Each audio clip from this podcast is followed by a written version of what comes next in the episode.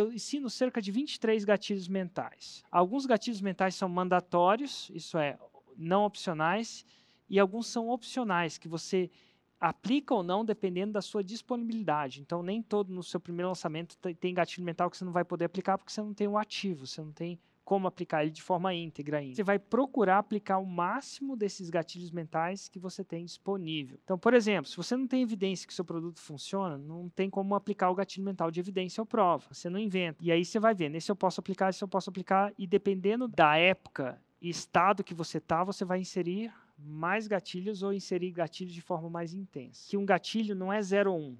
Não eu apliquei ou não apliquei tem uma outra dimensionalidade do gatilho, que é a intensidade com que é aplicado. Então você mexe não só com o gatilho, sim com o volume daquele gatilho em si. E eventualmente quando você vai combinando o volume com a sequência, você vai criando música. É tipo uma orquestra. Tem sequência, tem os instrumentos, tem volume, tem timing.